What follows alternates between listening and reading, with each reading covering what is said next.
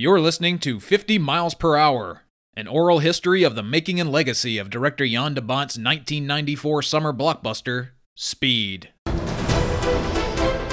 Pop quiz, hotshot. There's a bomb on a bus. You're deeply nuts, you know that? Once the bus goes 50 miles an hour, the bomb is armed. Stay on or get off! If it drops below 50, Stay on or get off! it blows up. Oh, darn. What do you do? You have a hair trigger aimed at your head. What do you do? What do you do? What do you do? I'm your host, Kris Tapley, and across 50 episodes, I'm going to take you on a breakneck journey from conception to execution, distribution, and beyond, with the occasional detour here and there. Join me as I talk to the people who made it happen and discuss their memories of an electrifying thrill ride that defied expectations and became a global star making phenomenon. Through conversations with filmmakers, film scholars, and film fans, I'll attempt to secure Speed's rightful place in the canon of action cinema on the way to celebrating its fast approaching 30th anniversary in style. Now, don't forget to fasten your seatbelts. Let's hit the road. That is it. That is the mission statement of this project, and I am indeed the guy who's going to drag you through it. My name is Kris Tapley, and this is a podcast dedicated to an enduring action movie classic. Settle in and let me try to explain just what the hell you're listening to. Okay, for the youth.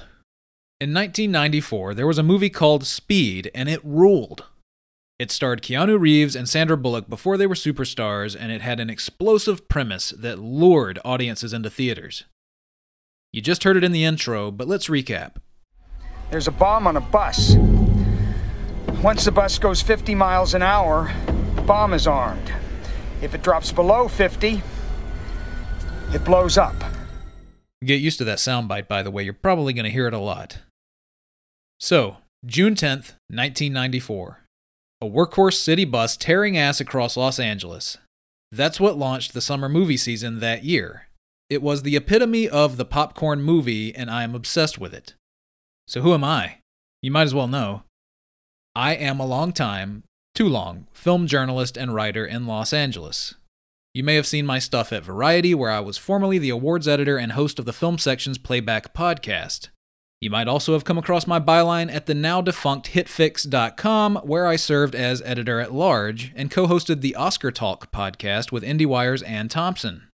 At both Variety and HitFix, I headed up my own In Contention banner, which was an all too deep exploration and examination of the annual award season for 15 years. And I also hosted the behind the scenes podcast, The Call Sheet, for Netflix. All of that to say, talking to filmmakers and movie folks about their work has been my lane for the better part of two decades, and that's exactly what we're going to get up to around these parts for the next year. And yes, I would say I'm entrenched in the fandom of certain movies, just like anyone else Ghostbusters, Batman, Heat, the usual.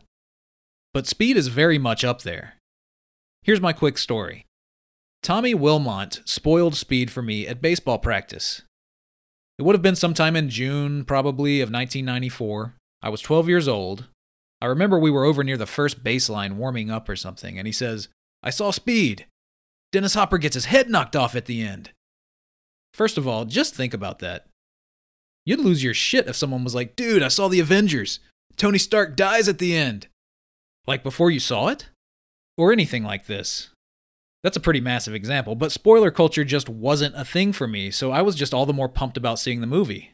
I knew Speed was coming. The TV spots were everywhere. That premise was out there doing a lot of legwork. I liked Keanu Reeves a lot. I was a big Point Break fan, and he had a new look here, which was interesting. Dennis Hopper was the bad guy. I don't think I'd had that particular awakening yet with Apocalypse Now and Blue Velvet and whatnot. Honestly, he was probably King Koopa to me at that point, and no one really knew who Sandra Bullock was.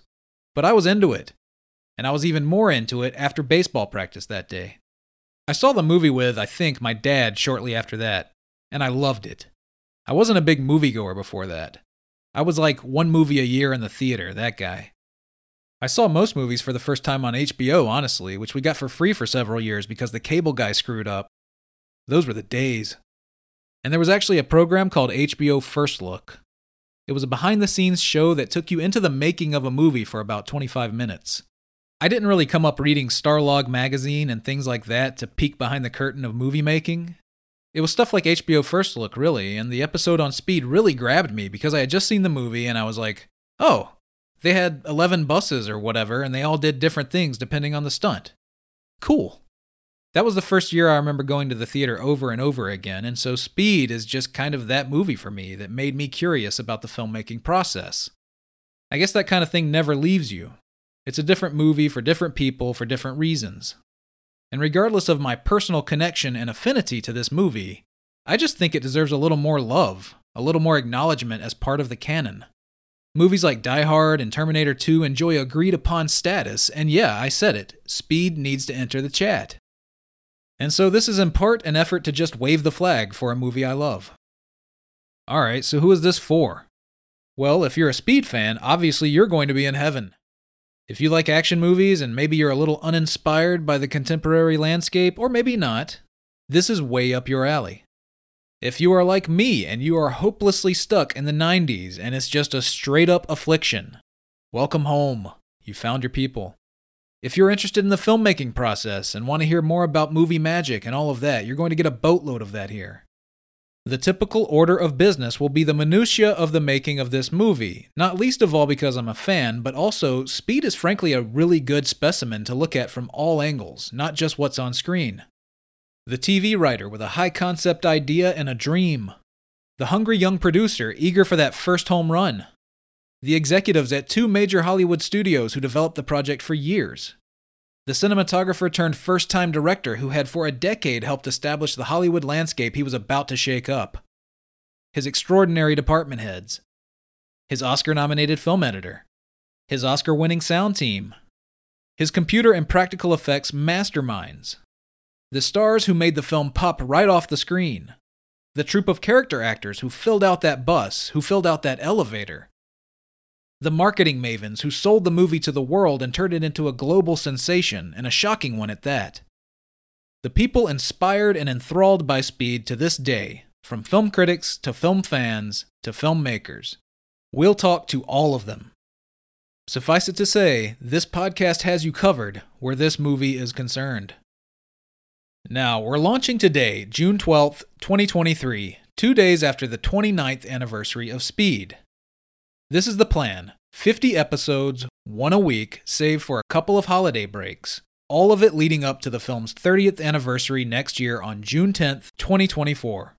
50 episodes. 50 miles per hour. Get it? It will unfold as an oral history, a sort of chronological account of the film's conception, making, release, etc. I've interviewed more than 80 people for this project, copious hours with cast and crew members. Their stories will carry us through for the most part, but along the way, we're going to take a few detours, as I've taken to calling them. Whether it's establishing the major players with special episodes dedicated to their dissection with top film critics and journalists, or interviewing authors with a dedicated lens on this subject matter, or just having a laugh examining the overall landscape into which Speed was born. It is a lot but it is also a blast, so hopefully that enthusiasm will translate and you'll enjoy taking this ride with me. Because once we hit 50, it's over. That's right, it's a ticking clock. We have an expiration date. This will be a contained endeavor. So let's live in the moment, shall we, folks? You know, a lot of people had pandemic projects, things that kept them busy or that they sort of forged out of the socially traumatizing era that we're slowly coming out of. Whether it was baking bread, learning to use nunchucks, starting a business, writing that screenplay, finally reading Ulysses or Moby Dick, building that whatever it was, everybody had their thing. I didn't realize it at the time, but I guess this ended up being my pandemic coping device. And I'll get into all of that some other time, but again, I hope you enjoy it. And by the way, I mentioned Tim Burton's Batman a minute ago. I can't help but note that this podcast is premiering the very same week that Michael Keaton returns to that role in Andy Muschietti's The Flash. That movie, Batman, was a big one for me, and obviously a lot of people my age. And we're all cruising through our 40s now, getting our turn at the nostalgia trough. But you can't help but look around and wonder what we're reconciling as of late with these reprises, because this stuff is clearly in the water. Michael Keaton returning to the cowl 35 years later. Tom Cruise returning to the cockpit 35 years later. What they did with Spider Man No Way Home was kind of amazing, bridging a couple of eras with a story that just made that work for it. It's just interesting to see how things as disparate as multiverse storytelling and sturdy pop culture character excavations are being leveraged to squeeze every last drop out of these memories before we're so far over the hill, we finally start looking ahead. So, yes, to an extent, like everything else, this is an overt exercise in nostalgia for me. But I hope it rises just a little bit above that, and if nothing else, helps you kill a half hour or so every week. You can reach me anytime, by the way. Send me a line, maybe we'll read some stuff on the show. I'm at kris at 50mphpodcast.com. That's Kris with a K, K R I S, at 50mphpodcast.com.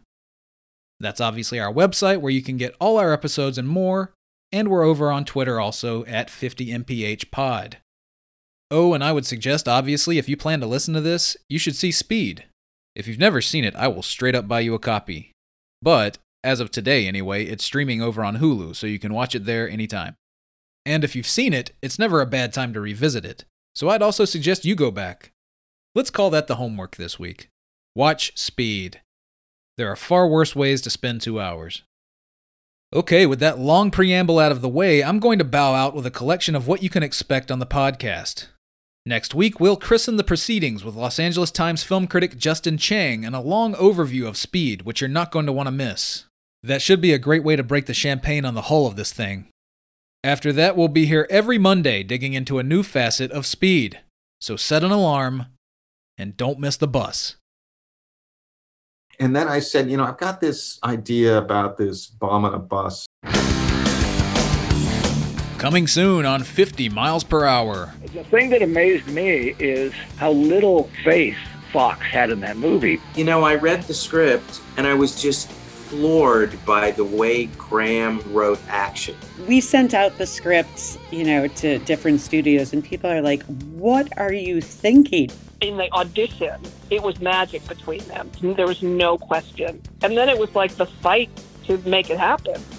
I think we were sort of ridiculed a little bit for the, you know, the low budget bomb on the bus movie. You know, not that I cared. Again, I was just so happy to have a job. I wanted to be like a more like an accidental uh, action hero. Somebody just happens to run into it and has to deal with it.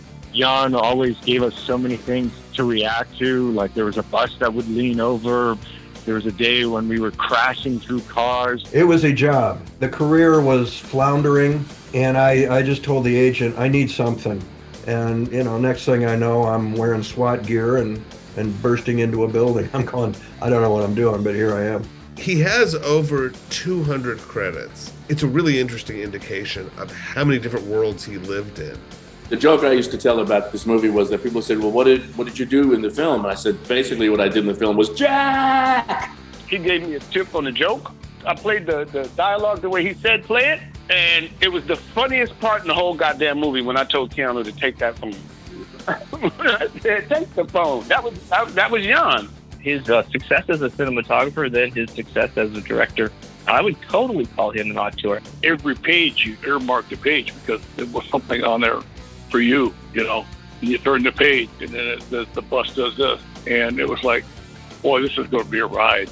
You had to really think hard about how you were going to do this stuff these days it sort of lost the charm of laying awake at night and trying to figure out a way well, how am i going to do this there's a gut level artistry you know it was just uh, it was a peak the first thing i came up with was the little bit the um, bum bum bum bum bum bum like a little tag that just sounded like the bus racing through town he says we got 21 days total all in and i went oh man, what I'm seeing as far as sound effects wise in this movie, how are we going to do it?